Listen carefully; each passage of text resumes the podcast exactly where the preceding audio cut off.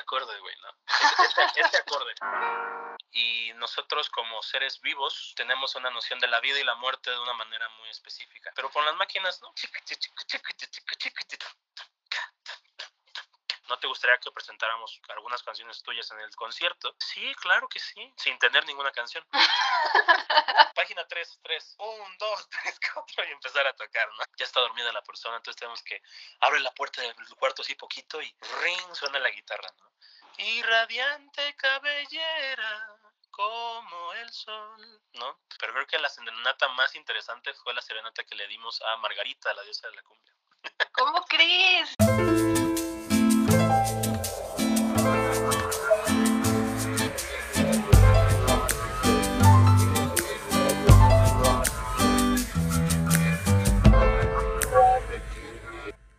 Hola a todos, bienvenidas y bienvenidos a un nuevo episodio de Serendipia Armónica. Yo soy Florencia y ya estoy de vuelta con una nueva entrevista. Esta vez tocó hablar del bolero, del bolero yucateco, pero antes de hablarles más de todo esto, les recuerdo que este podcast lo encuentran en las principales plataformas de audio, lo encuentran en Spotify y Apple Podcasts y también lo encuentran en YouTube. Igualmente en la caja de descripción que siempre está debajo del título del episodio que estén escuchando o que estén viendo, van a encontrar los enlaces de las redes sociales de las personas que participan en este podcast y también las redes sociales de este podcast, que básicamente es Instagram y Twitter. Y el anuncio que ya es una bonita costumbre dar, Serendipia Armónica tiene una colaboración con el proyecto de divulgación cultural Libreta Negra MX, que corre a cargo de Omar Espinosa, Wendy Osorio e Ivonne Ruiz. Ellos tres son arqueólogos y arqueólogas cuya meta no únicamente es hablar sobre arqueología, que ya hablar de arqueología pues es hablar de muchísimos temas que tienen que ver con el quehacer humano a lo largo de la historia. Por lo tanto, también están muy interesados en hablar sobre muchísimos otros aspectos de la cultura. Y es ahí donde tengo una bonita sección musical que se llama La hoja pautada y que son una serie de cápsulas en donde hablo sobre diversos temas sobre música que van surgiendo de las entrevistas que realizo aquí en Serendipia Armónica. Así que les invito a que visiten a mis queridos compañeros de Libreta Negra MX, no únicamente para que allá sigamos hablando de más música, sino que sigamos aprendiendo de muchísimos otros temas que tienen que ver con todas y todos nosotros. Ellos están en todas las redes sociales, también los encuentran en todas las plataformas de podcasts y también los encuentran en YouTube. Y pues como les decía, en este episodio toca hablar de mucho bolero, este género musical particularmente enfocándonos a Yucatán, al estado de Yucatán. El invitado de hoy ha sido profundamente influenciado por este género musical y eh, él también es parte de una banda a quien ya tuve el gusto de entrevistar a otro miembro de esta banda que se llama Fiquet y que están a punto de sacar su nuevo disco, su primer disco, de hecho. Eh, este grupo de jóvenes músicos tiene una propuesta muy interesante porque no únicamente eh, hablan o vuelcan las influencias de los diferentes géneros musicales que a ellos les interesan, sino que las vuelcan de una forma pues muy sutil. Eh, realmente de repente no se nota tanto estas influencias, por ejemplo en este caso del bolero o de la música de la India, como hemos hablado en el episodio anterior con el otro miembro de la banda, sino que también pues hay ahí muchos tintes del jazz, del rock progresivo, del rock, y es que a ellos realmente no les interesa mucho definirse en un género musical, simplemente pues van volcando todos esos intereses musicales que les ayuda a transmitir pues muchas cosas que les han ido acompañando a lo largo de su vida. Así que se va a poner muy interesante y sin más, les dejo con David Patiño. Entonces, David, bienvenido al podcast. Gracias por aceptar la invitación. Gracias, Florencia. Un gusto, un gusto estar aquí. Igualmente. Excelente, muy bien. Un gustazo tenerte en el podcast. A ver, cuéntame, como siempre inicio las entrevistas, ¿cómo empezaste en la música? Es una pregunta, pues, desde hace mucho tiempo, este, me inculcaron la música a mis padres, ¿no? Ellos, mi papá es futbolista, pero le encanta la música. Eh, desde muy chavitos nos ponían así a mis hermanas y a mí a cantar en, pues, en el karaoke y sacaba la guitarra a mi papá y como, a ver, canta esto. y pues ahí digamos que empezó como la, la onda de, de, de buscar algo en la música, ¿no? Eh, hubo un tiempo bastante largo que no me gustaba para nada, porque pues me daba flojera, o sea, era, que era como, era un chavito así, morros normal, y era como, papá o mamá, déjenme irme a jugar con mis amigos, no quiero cantar en este momento, ¿no? Y justo cuando pasé a secundaria, eh, aprendí a tocar guitarra y como que descubrí de otro lado la música, ¿no? Ya yo este, explorándola por mí solo, cantando canciones así clásicas, ¿no? Aprendiendo el círculo de sol. Eh, después de eso, eh, conocí a un gran amigo mío que se llama Gerardo Romero y con él empezamos a cantar eh, música de los Beatles, específicamente. Y nos adentramos a la armonía vocal a tres voces con otro amigo. Estábamos en tercero de secundaria más o menos. Bueno, primero de secundaria, ¿no? Y en tercero fue que em, de pasar de los Beatles, eh, empezamos a tocar música mexicana, boleros, este, y pues muy, muchas cosas variadas, ¿no? Yo aprendí a tocar y a hacer música en Mérida, Yucatán. Ahí, ah, ok. Ahí me tocó estudiar en una escuela que se llama Escuela de Música Yucateca. No sé si todavía lo sigan teniendo, pero pues ahí aprendimos a hacer ensamble de trío, conocimos a un requintista y armamos un trío pues de morritos de, secundaria. Se abrieron las oportunidades y formamos el, trío Armonía Juvenil, así nos llamábamos este. Vámonos. Sí, sí, sí, así, así nos llamábamos. el primer nombre que tuvimos porque pues éramos jóvenes, armonía juvenil. Éramos jóvenes. Exacto. Pues debe, haber tenido 15 años, ¿no? Eh, de ahí pues empezamos a trabajar mucho en serenatas, ¿no? Este, conociendo a músicos de ahí de Yucatán, sacando repertorio y más que nada ensamblando pues cosas padres e interesantes que me gustaban mucho. Eh, ahí empecé a tocar el bajo eléctrico, que es mi instrumento principal. Y me tocaba cantar primera voz y bajo eléctrico. Entonces, digo, estaba, estaba muy padre eso, ¿no? Pero digamos que ese es, ese es como el fundamento de mi, de, de la música que pues más amo y, lo que más me gusta, ¿no? A ver, y antes de pasar a, a la música que más amas, eh, ¿Cómo estuvo ese, ese brinco de tocar canciones de los Beatles a dedicarte a la música mexicana y particularmente a los boleros y todo? ¿Fue por, ¿Fue por iniciativa propia o porque así se fueron dando las cosas? Pues es que la música de los Beatles, eh, pues utilizan mucho la armonía tres voces. Y chistosamente, también el bolero y el formato de trío. Entonces la transición fue muy, muy fácil, realmente por así decirlo, ¿no? Son, se parecen muchas cosas que hacen estos, estos maravillosos músicos a lo que hacen los grandes boleristas, los tríos, los más grandes tríos de México, ¿no? Entonces el hilo conductivo por ahí se fue, ¿no? O sea, Gerardo y a mí, que es de mis mejores amigos, pues nos gusta mucho armonizar y pues cantar, ¿no? Entonces teníamos, estábamos buscando una forma también de tocar en más lugares sin tener un rapper así, pues, de, digamos, de los virus, ¿no? Porque muy poquita gente va a querer escuchar realmente ese tipo de música y en Yucatán les encanta el trío. Claro, sí, sí, sí. Buscamos ese nicho eh, y empezó a funcionar muy bien, ¿no? realmente es, es, es, es todo eso, ¿no? Yo me enamoré, siempre me han gustado muchísimo los boleros. Entonces, cayó como anillo del dedo, la verdad.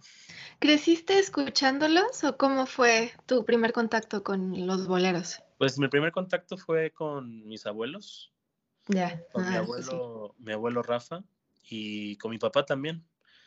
Sí. Eh, a ellos dos les encanta, ¿no? Mi papá, yo recuerdo muy, muy, muy bien así que él me decía, este es el mejor trío de México y me ponía una canción. ¿Cuál era? Eh, Los Tres Haces, ¿no? Ese es el mejor trío de México. Y yo, ah, sí, sí está, sí, jefe, vamos a ver qué onda, ¿no? Y ya, lo, me, lo escuché y cuando escuché esta canción por primera vez dije como, wow, qué onda, ¿no? La canción se llama Delirio. Ajá. Y está bien bonita, ¿no? No sé si la, si, no sé si la conozcas, la de Delirio. Pues mira, yo no, o sea, sí, obviamente he escuchado boleros, pero mentiría si dijera que me sé de todas las canciones así a, estoy así al tiro, ¿no? Pero yo creo que si la escucho, voy ubicando los, los títulos, pero pues por supuesto que he escuchado a los tres haces y todo, y sí, son, son letras muy bonitas y muy pensadas, ¿no? Eh, arreglos extremadamente sofisticados, la verdad. Algo así increíble. Ah, Es de mis tríos favoritos, definitivamente, los tres haces. Y ahí surgió la chispa, ¿no? Porque era un mundo mágico que nunca había explorado, Sí. la armonía vocal, y la verdad cuando lo haces y cuando estás integrado en un grupo que haces pues, armonía, ¿no? Con otras dos personas, mm, es una sensación de- mágica, ¿no? Es, es impresionante lo que te hace sentir. A mí me, me sigue poniendo la piel chinita, ¿no? Todavía cantar en formato de trío porque es, es maravilloso, o sea, suena increíble. ¿Qué diferencia hay entre hacer armonías y cantar solo? Mm, es que hay algo como muy, primi- muy primario, muy primigenio, que a mí- por lo menos a mí me pasa, ¿no? Que es como... eh, cantar solo es padrísimo, ¿no? Y más si tienes un ensamble grandote y, y suena increíble, ¿no? Pero el armonizar perfectamente con otras dos personas, ay, no sé, o sea, es, es, no, sé, no sabría cómo explicártelo. Tendrías que realmente vivirlo y, Sentirlo. des- y, me, y me dirías como, ah, ya te entendí perfecto lo que me dices. No sé, o sea, es una sensación de euforia, de felicidad, así, cañón, ¿no? Porque, no sé, es, es, es tu instrumento, ¿no? Es como, eh, todos los humanos nacemos con un instrumento dentro de nosotros, ¿no? Que es la, la voz. Entonces, el poder compartirlo, ¿no? Con otras personas y que al mismo tiempo ellos hagan feedback contigo, con, con la armonía que están haciendo, es casi, casi hablar con Dios, ¿no? la verdad. O Sí, sea, sí, es una sensación padricísima. Me hiciste acordarme de, de un... Ay, es que estoy tratando de recordar quién fue. Hace unos años escuché una explicación de cómo incluso el cantar en coro ayuda a reforzar y a regenerar el tejido social, porque el alinearse, se me viene a mí esa palabra intentando ponerme en tus zapatos y, e imaginarme qué se sentiría cantar así. No sé si un poco la sensación que describes puede, puede describirse un poco con esa alineación con otras personas, o sea, Claro. y, y me hiciste recordar esa explicación de que precisamente el, el que todos se unan a hacer un mismo sonido, o sea, no cada quien por su lado, sino todos juntos, socialmente también genera una, una unión muy especial vengan de donde vengan, tengan las situaciones que tengan. Entonces, como eh, los coros en sí son incluso herramientas para reconstruir tejidos sociales y me hiciste recordar eso con lo que mencionas. No pudiste haberlo explicado mejor, la verdad, Florencia. Exactamente es eso. O sea, es algo trascendental, ¿no? O sea, Sí, el, el sí. hacerlo. O sea, de conectarte con otras personas a ese nivel es bien bonito, ¿no? O sea, yo les mando un saludo, ¿no? A Gerardo y a, y a Fernando, que son parte del trío Semblanzas, ¿no? Que ese es el nuevo nombre. Eso, está bonito. Eh, y los aprecio mucho, ¿no? O sea, aprendí muchísimo con ellos. Con ellos me formé musicalmente y tanto, pues, teórica, espiritual, este, práctica, de todo, ¿no? O sea, vivimos de todo como, como unos chavillos ahí en el mundo del- de la trova yucateca. A ver, y otra duda que me surge, eh, pero lo estoy hablando yo recordando mis tiempos de, de secundaria y todo. eh, pues no recuerdo que hubiera muchos compañeros que les gustara el bolero. no, son No sé, no- ah, ok, no sé si, si tú viviste eso o si tú estabas en un medio en donde los boleros los escuchaban todos tus compañeros o la mayoría.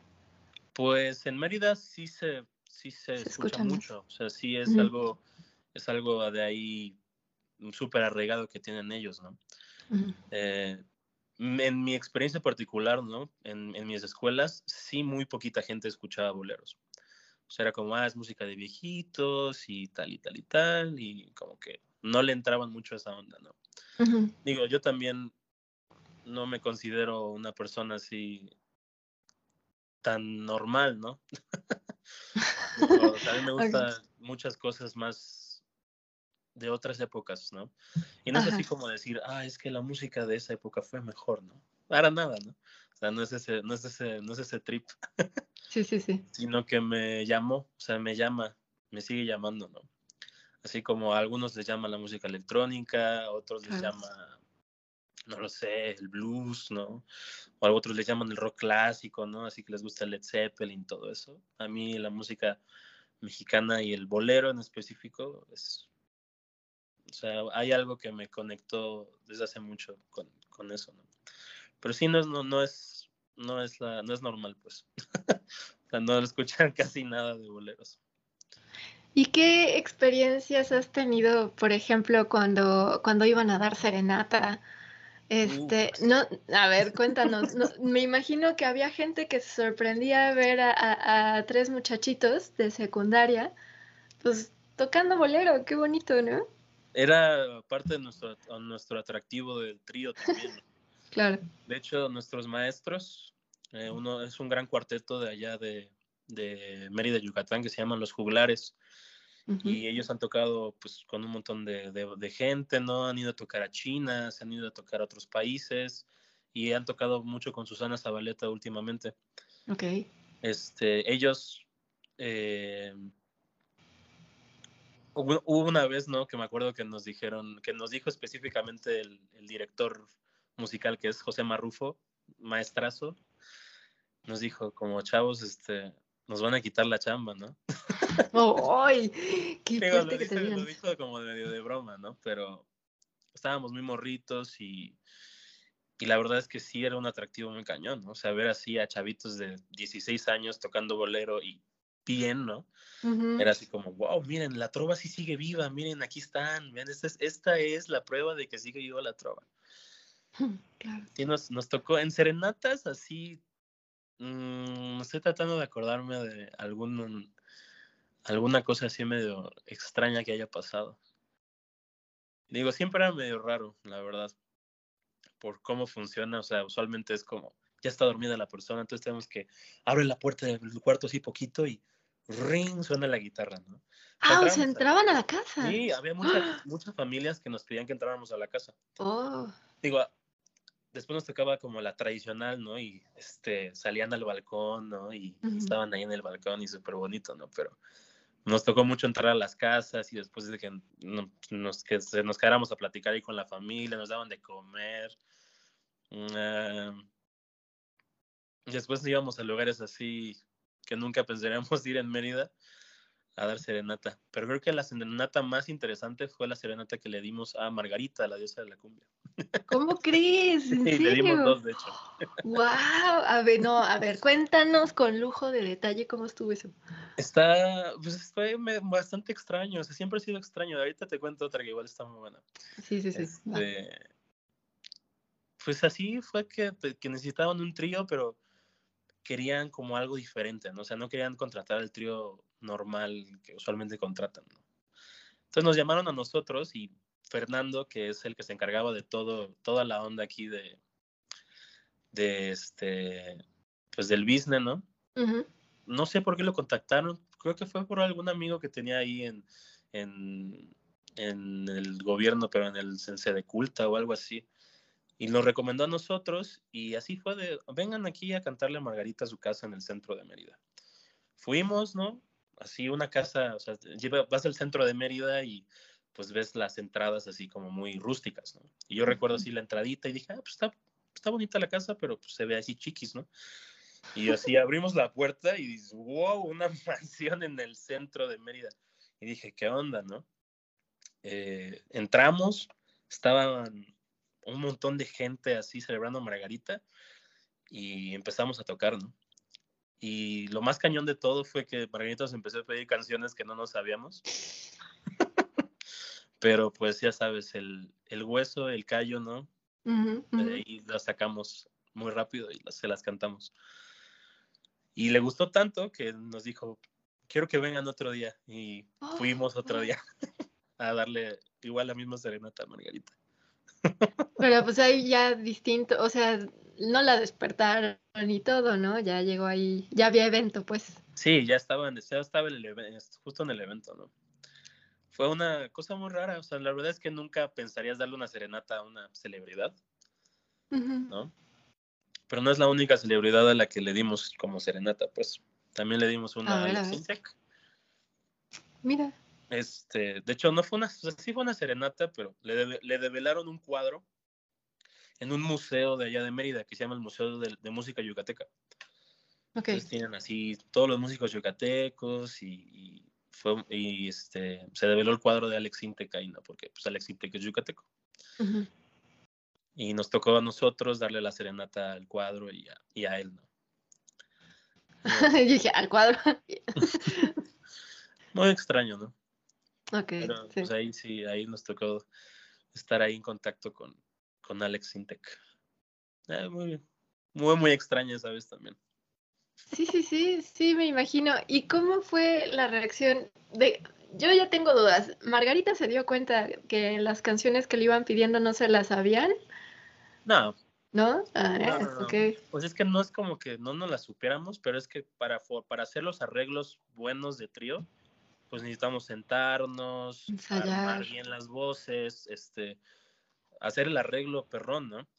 Y. Margarita nos está pidiendo rolas que sí no sabemos la melodía, pero no hemos hecho arreglos de, de voz todavía. Entonces, Gerardo y Fernando tenían que como medio ponerse de acuerdo para ver qué iban a hacer entre ellos dos, porque yo sí me sabía la melodía. Entonces, digo, eso nos, nos ayuda un poco, pero, pero sí se siente la diferencia, bueno, por lo menos yo, ¿no? De un arreglo así bien formado, bien, bien perrón, a uno que pues sacas en el momento, ¿no?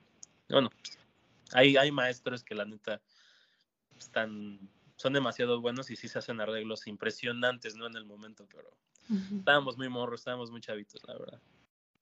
¿Cuáles fueron algunas de esas canciones? Una canción que nos pidió fue Peregrina. Es una canción yucateca súper bonita. eh, y habla acerca de, creo que era un, si, no, si mal no recuerdo, era ay, Felipe Carrillo Puerto. Era gobernador de, de Mérida y le gustaba una extranjera, entonces pidió que le escribieran. No, creo que no es Felipe Carrillo Puerto, te estaría mintiendo así exactamente el nombre, pero sé que era de, un- de alguien que tenía mucho poder en Mérida. Le, le pidió que escribieran una canción para esta mujer extranjera. Este, y es una canción hermosa, súper, súper bonita, súper, súper preciosa.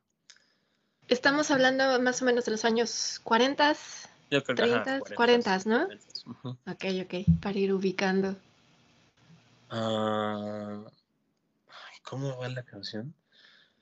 Eh, pe- peregrina de ojos claros y divinos y mejillas encendidas de arrebol.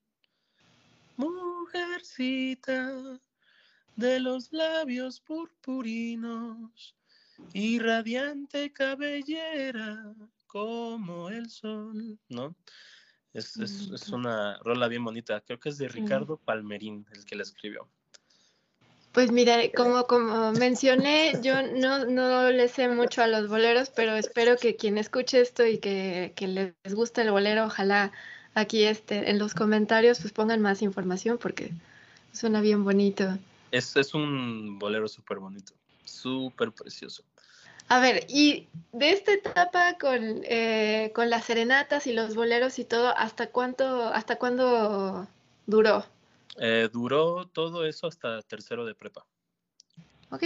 ¿Se aventaron unos seis años? más o ¿Cinco, menos. años? Digo, cuatro años realmente, ¿no? Porque primero secundaria fue que hicimos los Beatles y hasta tercero secundaria Ah, fue que, que, empezamos a armar este, lo de la trova.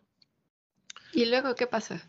Después de eso, bueno, entre que estábamos, entre que estaba cosiendo lo de la trova, pues entré a la preparatoria Y en la prepa eh, aprendí eh, a ensamblar con, con banda más pesada, ¿no? Había una clase extracurricular que se llamaba ensamble en la escuela donde yo estudiaba. Y los maestros que daban el ensamble querían realmente poner a trabajar a los músicos, ¿no? Hacer trabajo profesional, ¿no? Realmente en un ámbito pesado profesional. Entonces pedían audición, fui a audicionar y quedé. Eh, quedé en bajo eléctrico y me dio clases dos grandes maestros, un maestro que se llama Darwin Valencia, eh, maestrazo, contrabajista, bajista eléctrico, arreglista, musicazo, o sea, en otro nivel. O sea, o sea, me sigue sorprendiendo bien cañón mi profe Darwin porque está, está cañón. O sea, es un gurú. O sea, está muy, muy cañón.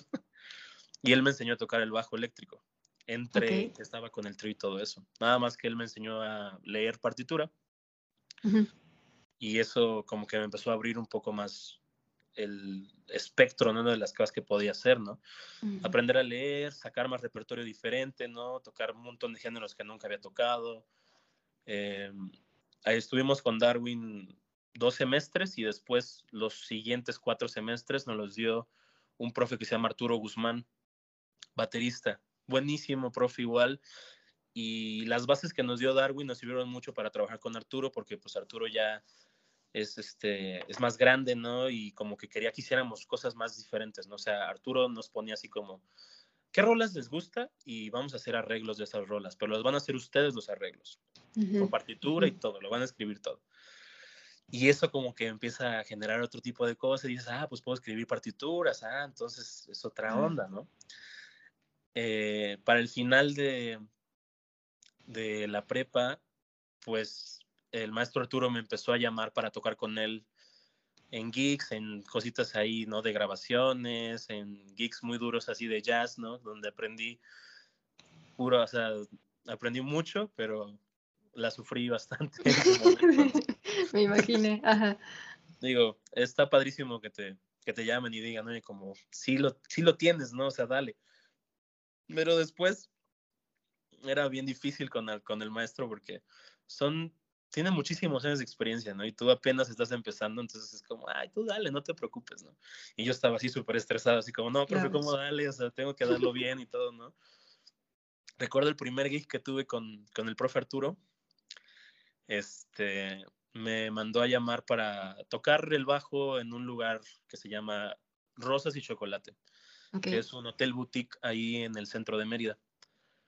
Y recuerdo que le pregunté al profe, este, o sea, me puede mandar los papeles como para irlos checando y, y pues no estar así como flaqueando, ¿no? En el toquín, ¿no? Y el profe me dijo, sí, sí, sí, no, no te preocupes. Me dice, no, no te, no te preocupes, ahí está la carpeta, o sea, no te preocupes, ahí, ahí cuando llegue te la paso.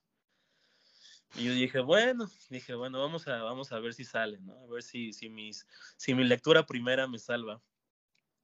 Y así, llego, me conecto, todo tranquilo, pongo mi atril y llega el maestro Arturo con una carpeta así gigante.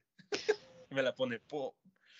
Me dice, bueno, estas son las rolas y pues ahorita, en lo que, o sea, ahorita decimos la rola, tú das la vuelta y empezamos, ¿no? Y yo de, bueno, va, ¿no? Y así, página 3, 3, 1, 2, 3, 4 y empezar a tocar, ¿no?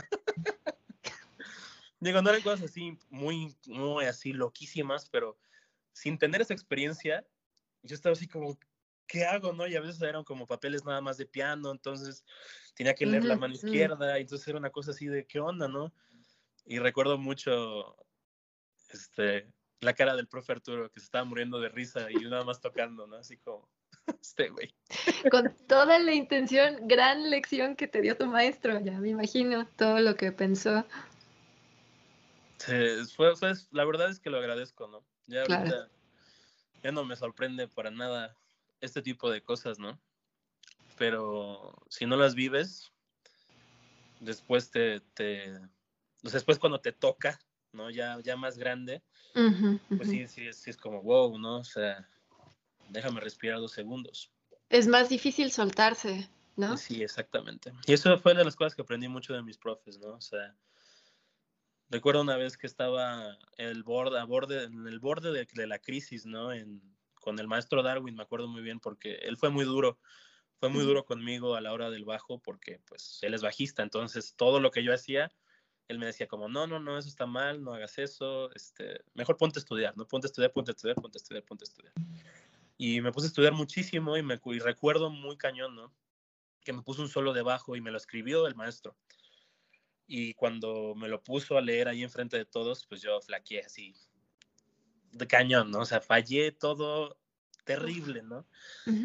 Recuerdo llegar a mi casa y estar así desconsolado, así de no manches, o sea, esto está, muy difícil, o sea, no, no puedo, no lo, no lo, no puedo hacerlo, ¿no? Y me la pasé estudiando ese solo, estudiando ese solo, estudiando ese solo. Y llegó el siguiente ensayo, y en el siguiente ensayo, igual, fallé, ¿no? Y después de fallar esa vez, recuerdo que el profe Darwin se acercó conmigo y, me dijo, David, este, tranquilo, ¿no? La música, pues tienes que disfrutarla, ¿no? O sea, esto, o sea, no, no te estreses por algo que no te sale ahorita, lo vas a sacar, o sea, no hay problema, ¿no? Pero yo soy muy así de, quiero hacerlo bien desde el primer momento, ¿no? Entonces era como, es que no puedo, profe, ¿no? Y me dice, tranquilo, no es una operación a corazón abierto, ¿no? Claro. O sea, no se está muriendo nadie, no estás matando a nadie, no, no tienes esa responsabilidad, ¿no? Entonces, relájate, tómalo con calma, ¿no? O sea, ve a comer, tómate algo y regresa. ¡Pum! Cambió por completo la mentalidad, ¿no? Santo Regresé y el solo así, ¡fum! Vámonos, ¿no? Y la verdad es que lo tomo, lo tomo siempre mucho, o sea, siempre me acuerdo mucho de esas palabras de mi profe porque, pues porque me sirven un montón, ¿no? O sea, cuando todo está saliendo mal en el escenario, que ha pasado muchas veces, ¿no? Recuerdo las sabias palabras del profe Darwin. y me ayudan mucho. No es una operación a corazón abierto. Tranquilo, o sea, puedes fallar, o sea, es, es, es permisible fallar. Qué importante lo que dices, porque en la música creo que no se dice lo suficiente. Eh, espero no estar generalizando demasiado, pero es que es bien importante también permitir eso, ¿no? Fíjate que no es la primera vez que escucho a un músico que dice eso, de tranquilo, igualito, de hecho hubo un violinista hace varios años este, de música clásica y todo, que, que cuando yo le pregunté, bueno, ¿cómo le haces para lidiar con los nervios, no? Cuando estás en, un, en una competencia o, o sea, cuando hay demasiada presión, dice, pues me acuerdo que no, no soy un neurocirujano, no estoy, ajá, o sea, lo que yo hago, de lo que, a lo que yo estoy haciendo ahorita, la vida de nadie depende, no, no depende de eso, ¿no? Entonces, como de, tranquilo, tampoco es tan importante en ese sentido, ¿no? Claro, por supuesto. Sí, te escucho. Siento que a veces nos tomamos demasiado en serio. Y eso, eso, digo, no está mal, pero tampoco es tan serio. sí, sí, sí. Tranquilo, ¿no? O sea, no, no pasa absolutamente nada. Pero sí, Florencia. Qué chido, qué padre que otro músico te haya dicho igual te haya dicho igual eso mismo. Sí, y digo, yo no, yo no soy música, pero, eh, o sea, música profesional, pero me acuerdo mucho de eso, porque creo que aplica para muchas cosas en la vida, no nada más para la música. Claro, y por es supuesto. Muy interesante cómo este ir encontrando el equilibrio, o sea, sí toma, qué bueno que te lo tomas en serio, con el respeto que merece la música, pero tampoco que se convierta en un martirio, ¿no? Claro, por supuesto. Sí, yo lo creo fervientemente, la verdad. Es, es este. Es importante, es muy importante. O sea, no, no. De nada te sirve agüitarte tampoco. Claro. Digo, hay veces donde sí tú dices como chale, ¿no? O sea, sí fue mi culpa. Pero hasta ahí, ¿no? Y dices, pues ya no pasa nada, ¿no? O sea, el momento quedó aislado y ahí se quedó para siempre, ¿no? O sea, no pasa nada, la vida sigue. La ventaja de que la música se queda en el aire, ¿no? A menos que sea grabación. Exacto, exactamente, sí, sí, sí, sí, sí. A ver, y hablando de grabaciones, eh, tú eres parte de una banda que se llama Fiquet. Así es, es correcto. eh, cuéntanos, porque es, es, una banda muy interesante, porque todos los, todos los miembros tienen intereses musicales muy interesantes que se combinan de una forma muy interesante porque de repente no es como tan obvio que ahí están esas influencias. Entonces, platícanos sobre Ficket. ¿Qué es Ficket? Pues, ¿qué es Ficket? Es este. pues no sé, son tres personajes intentando dialogar con sus propios lenguajes en, en un medio común, ¿no? O sea, podrías llamarlo jazz fusión, porque lo es. O sea, eso es clarísimo, ¿no? También nos han dicho como new jazz, que pues quién sabe qué es ese término, pero pues, new jazz también lo que sea, ¿no? O sea, también, o sea, yo, nosotros, yo, yo lo catalogo como jazz rock fusión, ¿no? Este, porque la verdad es que nos hemos, nos hemos adentrado un poquito más en esta onda rockera, por así decirlo, ¿no? Rockera entre comillas, ¿no? Pero sí se siente en algunas partes nuestro show así pesado, rockerón, ¿no? Así como una onda de influencia así, ya, este, rock progresivo, ¿no? Mucho rock progresivo. Sí. Pero la verdad es que siento que tenemos un rango dinámico bastante amplio entre nuestras canciones, ¿no? Está así lo más rockero, ¿no? Hasta un arreglo de una canción de King Crimson, hasta una balada, ¿no? Entonces, digo, tienes Tienes mucho, ¿no? Tienes mucho. Sí, yo creo que es eso, ¿no? O sea, un diálogo abierto, ¿no? De, de, tres escuelas diferentes en, en un medio que todos nos podemos envolver, ¿no? En la música. A ver, y es que para, para quienes no, no conozcan bien a la banda, son tres miembros y cada uno está enfocado, por ejemplo, a Gaby Castillo, que ya tuve la oportunidad de entrevistarlo, él está muy enfocado en aprender el citar, ¿no? Así es. Tu compañero Ángel está enfocado en las percusiones persas. Así es. Y tú tienes toda esta influencia que nos has estado platicando sobre el bolero yucateco. Sí. Es, una mezcolanza interesantísima. Es, es, bien raro, ¿no? O sea, digo, las escuelas que más se parecen es la de Gabriel y yo porque los dos entramos así a tocar rock de chavitos, igual Ángel, pero, pero Ángel como estudió percusión clásica, entonces tiene otra perspectiva, tiene otras, otras ideas muy diferentes, ¿no? A las que yo nunca pensaría en la vida. Entonces eso es bien padre, ¿no? O sea, ver qué me escriben, porque las cosas que más me gusta que, que hagan es que me pongan un papel, me digan, escribí esto para ti, una línea de bajo, algo así, ¿no? Porque así puedo ver el ADN de lo que ellos son, ¿no? O sea, ¿por qué tomas estas decisiones? Mm. Eso me gusta muchísimo. Pero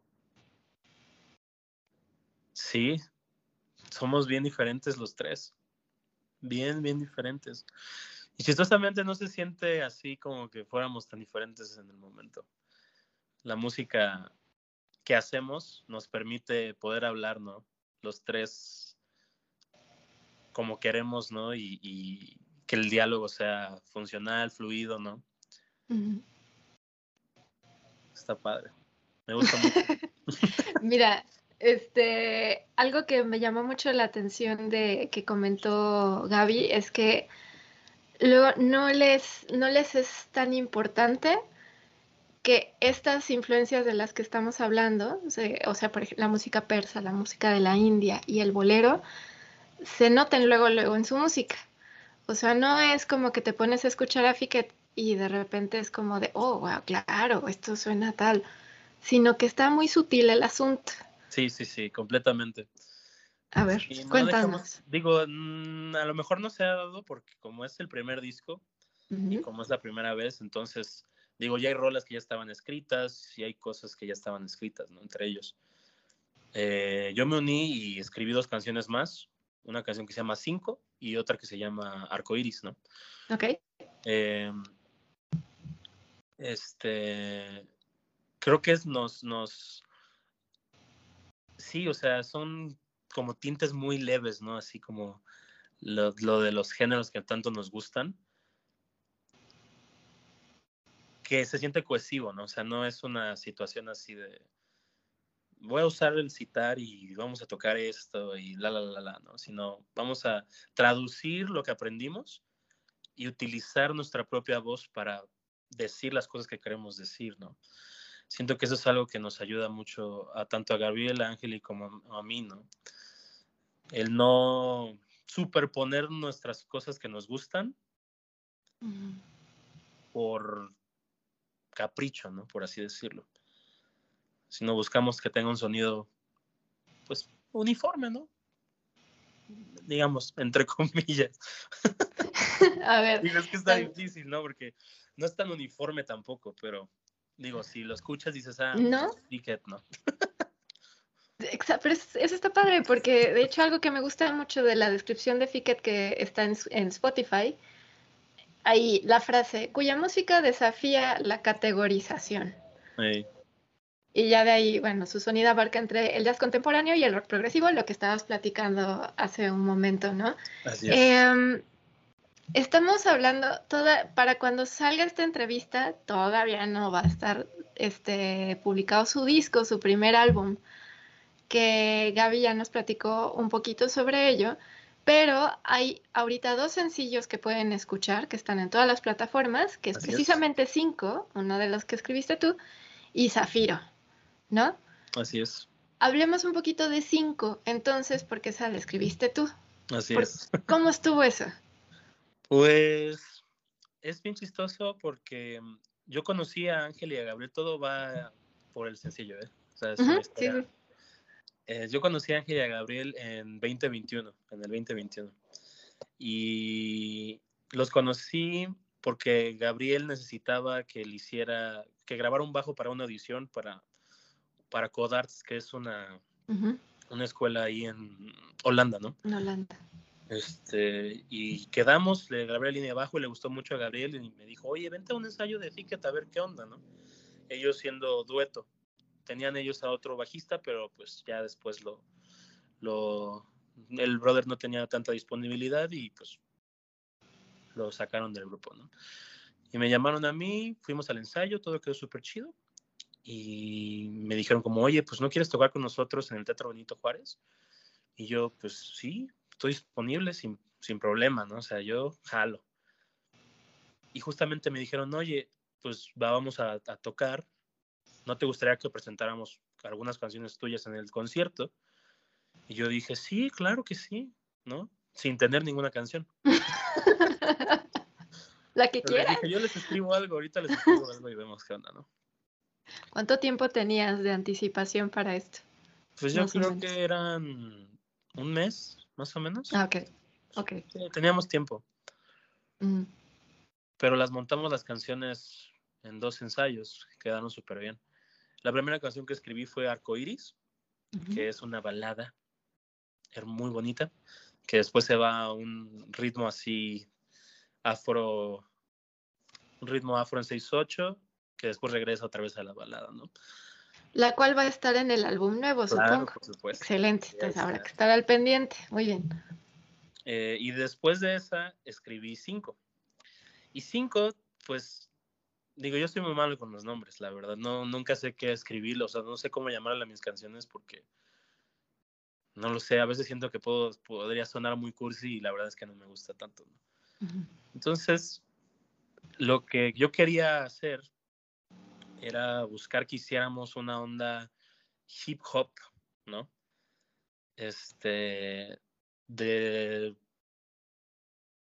o sea, hip hop, pero pues de formato de trío de, power trío de jazz, ¿no? Así muy extraño. Y digo, he trabajado, trabajo de hecho, ¿no? Con un productor de hip hop aquí en la Ciudad de México que se llama eh, Alex Pedrero y pues con él he trabajado muchas estas ondas de, pues, de hacer beats y hip hop y todo eso, pero pues yo igual he escuchado mucho hip hop, ¿no? Entonces hay, hay una onda bien padre, ¿no? Dentro de, de ese mismo género, que, digamos, si tú tienes un groove de batería, ¿no? Así como de cuatro, cuatro cuartos normal, ¿no? Suena como...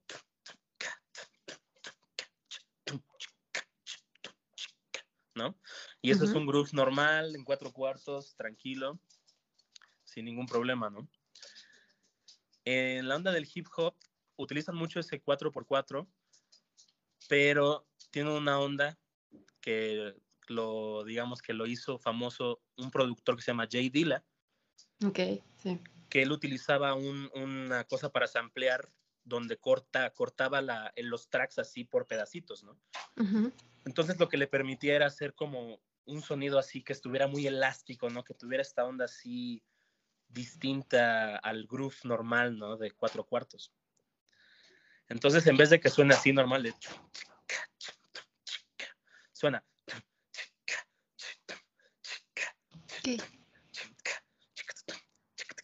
Y básicamente lo que es tú tienes tu ritmo de shuffle, ¿no? Digamos, el swing se maneja por, por em, una nota larga y una nota corta, ¿no? Digamos que en el tresillo, tú juntas la nota larga y después una nota corta, ¿no? Entonces tienes el tresillo y esa es una negra y una corchea, ¿no? Básicamente. Y es el principio del tresillo, ¿no?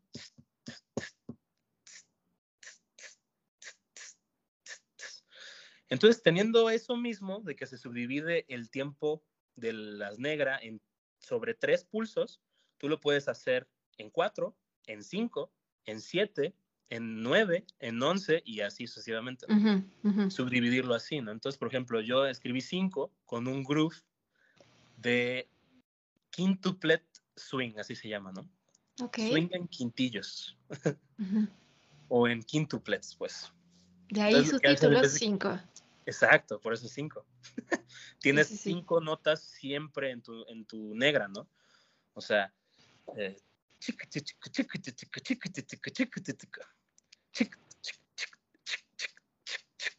y eso es lo que le da la onda a la propia canción, ¿no? De ahí nace todo eso. Y se fueron como, fueron, fue creciendo el arreglo, ¿no? Buscando así como la sonoridad de los acordes. Es una tonalidad menor, pero pues así como grubera. Y lo que quería también hacer era como el sentimiento de el morir, ¿no? De una máquina. O sea, porque al final de la canción hacemos un retardando larguísimo, ¿no? Y es como que la máquina se va, se le va acabando la gasolina, se le va acabando la gasolina, se le va acabando hasta que para por completo, ¿no? Eso fue como una cosa que, como que quería explorar, ¿no? O sea, nosotros digo, ya me estoy poniendo así como muy, muy introspectivo, ¿no? no, está bien, está bien, perfecto. Pero no nos ponemos a pensar mucho, ¿no? De, de la tecnología que tenemos alrededor, ¿no? Y nosotros como seres vivos, ¿no? Tenemos una noción de la vida y la muerte de una manera muy específica. Pero con las máquinas, ¿no? Las máquinas son utilitarias, sirven nada más para ser útiles ahorita. A mí me gusta mucho la ciencia ficción. De eso era lo que te iba a preguntar. Entiendo. Ok. ¿no? Y me gusta mucho esta onda de las reglas de robótica de Isaac Asimov, ¿no? Entonces, eh, es este dilema, ¿no? De hasta qué punto, ¿no? Las máquinas van a tener derechos, ¿no? Entonces me puse a pensar así, dije, oye, pues no, o sea, como los últimos momentos de una de una máquina, ¿no? El suplicio de la máquina. Y es como este video famosillo donde es una, no sé en dónde están, pero es en un museo, donde está un robot que está barriendo como líquido rojo, así que parece sangre. Y está así por siempre y así va a estar por siempre, ¿no? Entonces, no sé, era esa exploración más que nada, ¿no? De, de la canción de cinco. Mira, qué bueno que das toda esta explicación, porque ahora que la vuelva a escuchar voy a, voy a, observar muchísimas más cosas. Por eso me gusta que, que profundicen así, la verdad. Eh, ay, espérame, se me fue un poquito la onda porque me quedé pensando en lo de la máquina. Es que, mira, aquí están todas estas influencias que hemos estado hablando de, de Fiquet. Es increíble cómo se están ligando todos estos géneros musicales e incluso temas como la ciencia ficción y toda esta reflexión sobre la vida y la muerte y todo, en esto creo que de ahí se va reforzando mucho más eh, el concepto que tienen en, en Fiquet. Eh, ¿Cómo ha sido esta mm, unión de, músicos tan distintos, aunque yo sé que Gabriel y tú tienen, traen más o menos el, el mismo camino, pero aún así son músicos muy distintos, cada uno eh, se está topando con cosas que a través de la música obviamente los llevan a reflexionar sobre muchas otras cosas de la vida. ¿Cómo ha sido esta como sincronización entre ustedes tres? Pues cada uno como que jala para lados distintos, ¿no? Ha sido realmente buena, ¿no? O sea, yo siento que he aprendido muchísimo con Gabriel y con Ángel y específicamente en temas que nunca me había tomado yo al tiempo, ¿no? De, de, sentarme como a ver qué onda, ¿no? Ellos están muy bien versados los dos en, en improvisación libre, más eh, Ángel. Él ha trabajado mucho de este, este, tipo de ondas y pues tiene una forma de concebir la música muy interesante. Entonces, a mí me sirve mucho los feedbacks, ¿no? Después que ellos me dan eh, sobre lo que quieren que yo haga con mi instrumento, ¿no? Yo recuerdo muy bien que Ángel me pidió que tocara mi bajo eléctrico con un arco y distorsión. Ok. Nunca, en la vida, o sea, yo diría, ¿por qué? O sea, ¿De qué, me hablas? Pero lo hicimos, lo hicimos en el Teatro Varsovia y fue genial, fue genial. O sea, estuvo muy, muy, muy cañón. Eh, después hemos tenido como sesiones de improvisación libre, más o menos, ¿no? Digo, yo soy así Define por qué más o menos. Pues como no lo he hecho, no, no conozco muy bien la, la idiosincrasia, ¿no? De, Del estilo, ¿no? Entonces me cuesta trabajo después como eh, salirme, ¿no? De mi burbuja popera y, bolerística, ¿no? Sí, sí, sí. Pero padrísimo, o sea, la verdad es que la cosa que nos ayuda muchísimo, y es así un punto esencial para poder trabajar con músicos que sepan leer, que sepan leer partitura. Y bien. Claro, claro. Porque si no me entienden lo que les digo cómo se los digo, si se los escribo, lo leen y saben perfectamente a lo que me estoy refiriendo, ¿no? Eh, yo creo que no hubiera, no, no, no sería tan funcional si, si los tres no leyéramos bien, ¿no? Además, Ángel me escribe cosas en 11 octavos, Gabriel en 10, después me escriben cosas en siete, en cinco, después cosas así que dices, ¿qué onda, no? Y solamente funciona así, ¿no? Digo, cada quien, ¿no? Eh, antes, hace un momento mencionaste que también algo que les ha ayudado es como a traducir lo que cada uno ha ido aprendiendo y, transformarlo en, en, música. ¿Qué ha sido eso que has traducido tú? Lo que tú has aprendido, lo que tú has querido integrar en la música de Fiquet? Mm, qué buena pregunta, la verdad. ¿eh? ¿Qué he traducido del bolero? Pues mucho de mi lenguaje armónico es del bolero, ¿no? O sea, a mí me gusta mucho un cierto tipo de sonoridades y también me gusta mucho pues la balada, el jazz, la música vocal. Entonces, muchas de mis decisiones armónicas tienen que ver eh, pues mucho con el bolero realmente, ¿no?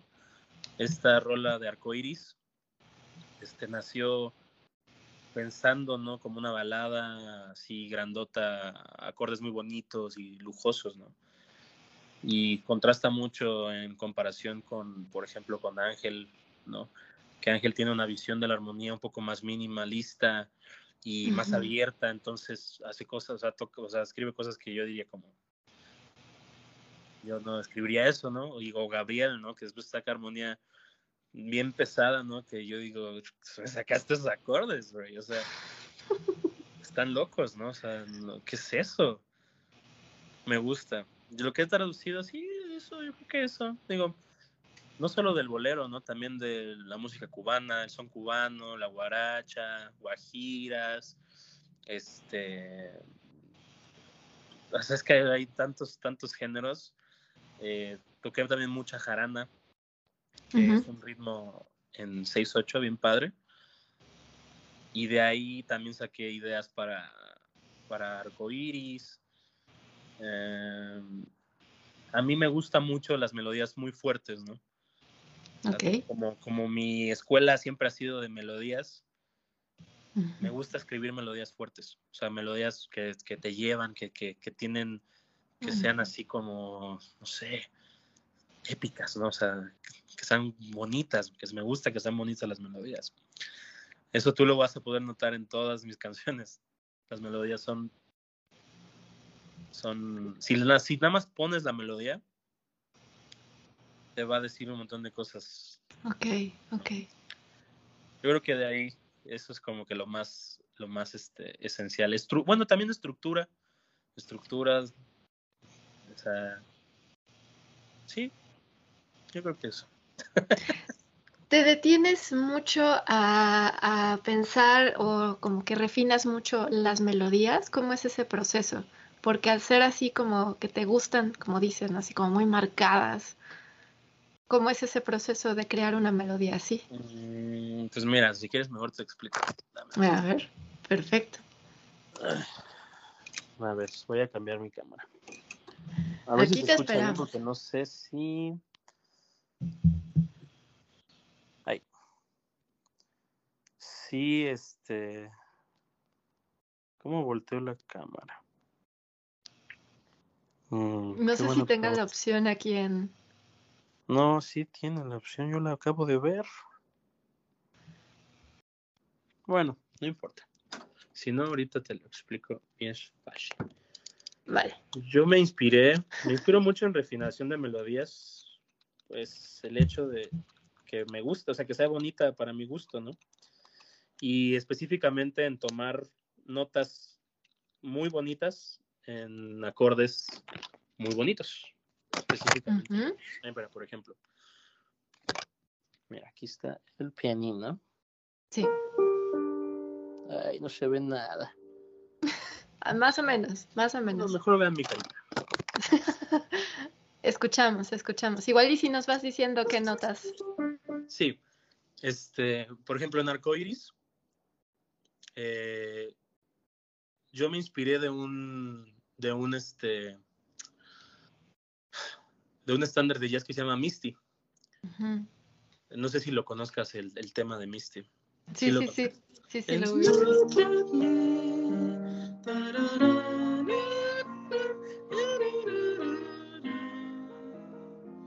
Ok.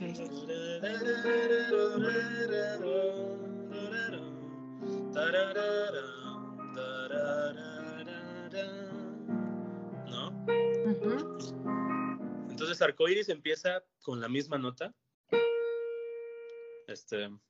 No empieza con la misma nota, pero tiene como la misma secuencia, ¿no? Haz esto. ¿No?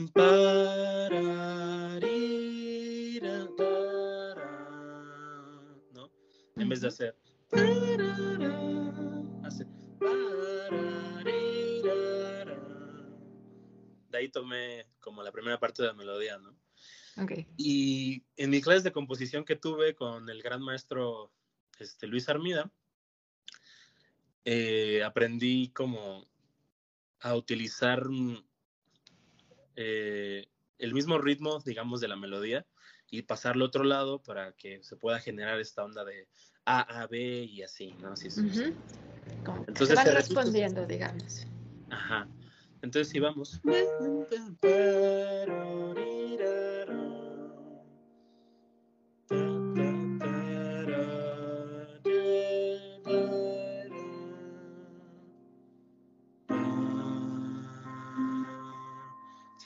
es, este, es literal, es el mismo ritmo, nada más que cambian las notas, O sea, ta, ta, ti, ta, tam. Y se repite lo mismo. Pe, pa, pi, pa, pam. Entonces eso le da una onda cohesiva y como que tiene una historia que contar, ¿no? Y después contrastas con una parte B, que sería el...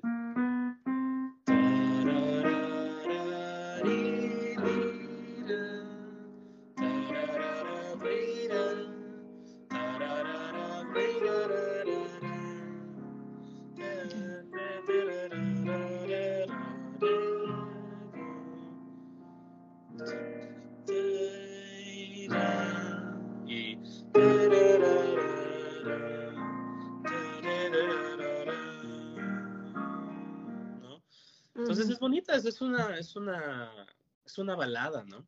Sí. Y pues tiene esa parte A y parte B, parte A y parte B, ¿no? Entonces funciona bien y está chido, ¿no? Donde, digamos, donde hay partes así muy bolerísticas, o sea...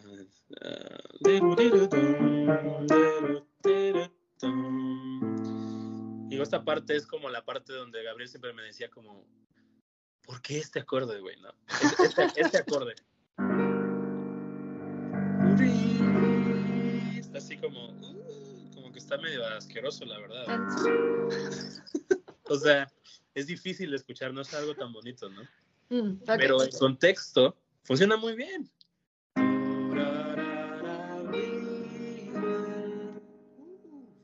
Súper picante, no te esperarías eso. Te deja picada, ajá.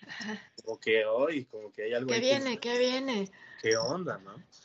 Eh, esa es una parte súper bonita y el...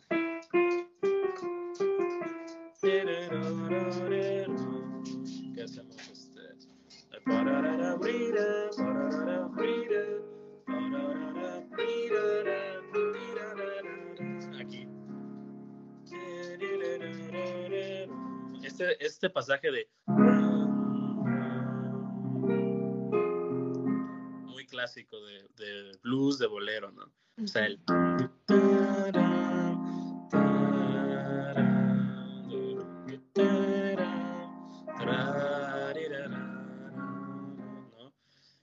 Entonces ahí, ahí está como todo, todo lo que he aprendido en, una, en una canción ¿no? de, de, balada.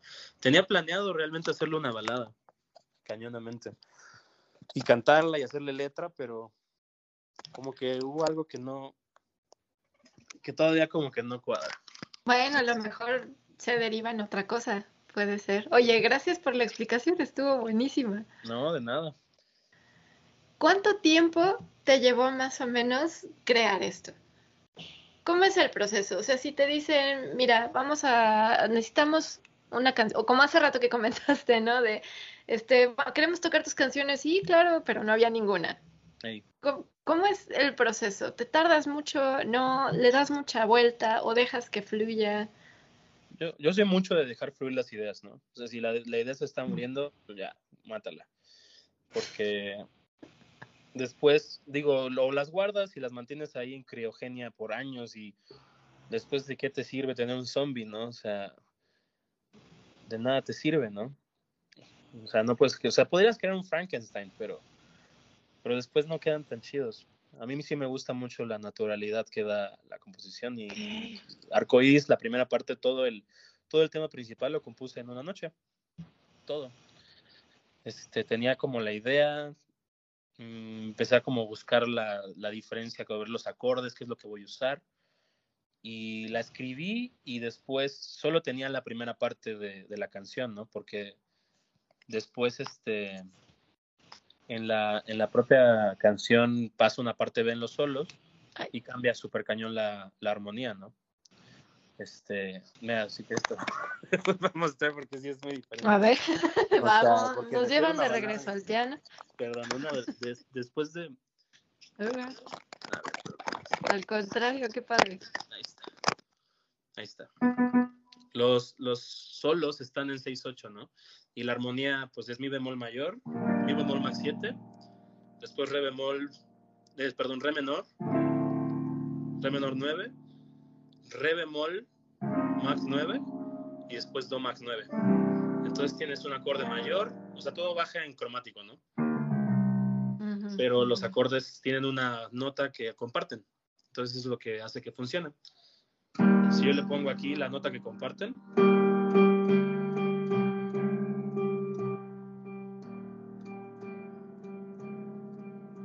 entonces es cohesivo y funciona, ¿no? Pero el ritmo... Eso ya sonó a Chopin.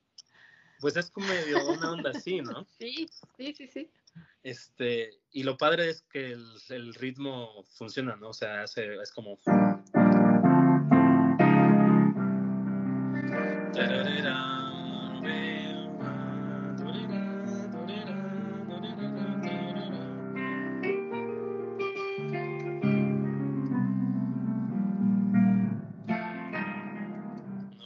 Entonces así se la pasa en el solo un rato, ¿no? Después caemos en, una, en un acorde para reposar, ¿no? Y que se genere más tensión, que es un sol menor. Y ahí nos quedamos en el sol menor, creo que son ocho compases, y regresamos a lo mismo. Y se acaba el solo, ¿no? Terminamos todos los solos y retoma. O sea, de este do, retoma la melodía principal.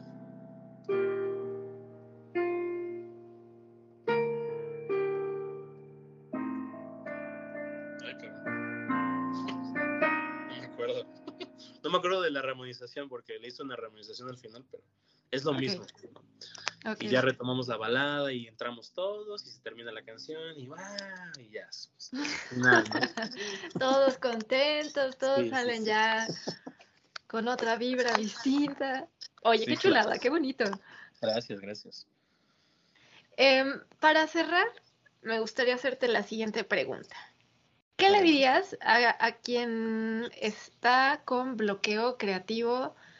Hablan, por ejemplo, de composición, tú ahorita que estás diciendo que dejas que fluya todo, ¿cómo ayudarías a alguien que está así como atorado o atorada en una composición o en un bloqueo creativo de lo que sea y que ya cayó en ese bucle de, de nomás no encontrar la salida y de pensarle y pensarle y pensarle?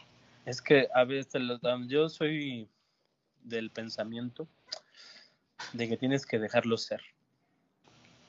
Si tienes el bloqueo creativo, acepta tu bloqueo creativo, acéptalo, acéptalo. Y ya, acéptalo y vas a ver que van a empezar a suceder mejores cosas porque te lo digo porque me pasa mucho, yo me bloqueo todo el rato, todo el rato, o sea, tengo una idea y es como, wow, está fluyendo súper bien y de repente, ¡pum! Adiós, ¿no? Se terminó por completo, ya no hay nada de, de jugo en el cerebro, ¿no? Y digo como, ¿qué onda, no? La onda es aceptarlo. O sea, primero acepta que tienes tu bloqueo, porque mucha banda después es como, es que tengo mi bloqueo, pero quiero hacerlo. No, no lo hagas, no lo hagas. Ahorita no lo hagas. O sea, no, no, de nada te va a servir estresarte por algo que no, no puedes hacer ahorita. Entonces, sal a caminar, eh, sal con tus amigos, eh, ve una serie nueva, eh, busca algo que te saque de, de, de, lo que estás haciendo en el momento para poder refrescar todo, ¿no? Todo, todo, todo. O sea, algo, algo que pasa con las personas que se bloquean, como yo, es que nos metemos muchísimo en trabajar. O sea, es como dentro de escribir y transcribir y hacer esto y esto y esto. Y al final dices, pues ya me quemé todo, ¿no? O sea, ¿qué pasó, no? La onda es nunca no llegar a ese punto de, de quiebra también, ¿no? Saber en qué momentos disfrutar, porque la onda está en disfrutar de la vida. El disfrutar de la vida te va a dar eso que necesitas para que tú puedas seguir creando. ¿no? Es eso. Digo, yo lo siento así, ¿no? O sea, no hay, siento que no hay ninguna palabra o alguna cosa que puedas hacer más que dejarlo ser. ¿no? Por algo está ahí, ¿no? Además es necesario también. Exacto. Porque pues no, o sea, tampoco todo lo que escribes es pues oro, ¿no? Tampoco. O sea, también hay que ser honestos con nosotros y, y no tomarlo tampoco tan, tan personal. O sea, yo sé a veces que es así esta onda de, ay, pero es que necesito escribir. O sea, como que también hay gente que está muy trabada porque tiene muchas cosas que decir pero no sabe cómo decirlas o qué hacer para poder decirlas. Escribe lo que siento, o sea, escribe, aunque sea, es que el problema con el bloqueo es que te, te, te ciega cañón, o sea, te ciega por completo de las cosas que estás haciendo. Y todo lo que haces es basura, básicamente. Entonces, haz basura. O sea, en el buen sentido, ¿no? O sea, záfate de las cosas que tienes, deja que salga todo, todo, todo, todo, todo. ¿No? Porque si no, se pudre ahí todo eso y sigue con lo mismo. escribe las cosas más feas del mundo, o sea, no pasa nada. ¿no? O sea, nadie se va a dar cuenta, nadie se va a enterar tampoco, y capaz, y ni siquiera es tan malo como lo piensas. Exacto, exacto, y capaz si pasa un tiempo y regresas, si acaso te quedas con eso, y dices, mira, pues no está tan mal. Y entonces lo desarrollas. Exactamente. Exactamente. Muy bien, David. Pues muchas gracias, gracias, gracias por compartir tanto, gracias por la clase de música. Mira, voy a ser bien sincera, el día de ayer y hoy en la mañana fueron días un poco pesados y esta entrevista me ha cambiado totalmente la energía que yo traía y te lo agradezco un montón. Como siempre, la música siempre, siempre nos ayuda. Un gustazo, Florencia. Muchas gracias por la invitación y cuando quieras, ¿eh? sin ningún problema. Gracias, David. Y eh, mucha suerte, mucho éxito con el nuevo álbum de, de Fiquet. Ahí estaremos al pendiente. Aquí estarán los enlaces para que escuchen los dos sencillos que ahorita están disponibles. Ojo con Arcoiris, porque ya cuando volvamos, cuando escuchemos Arcoiris por primera vez vamos a saber mucho sobre lo que hay detrás de esa pieza. Y pues nada, muchas gracias.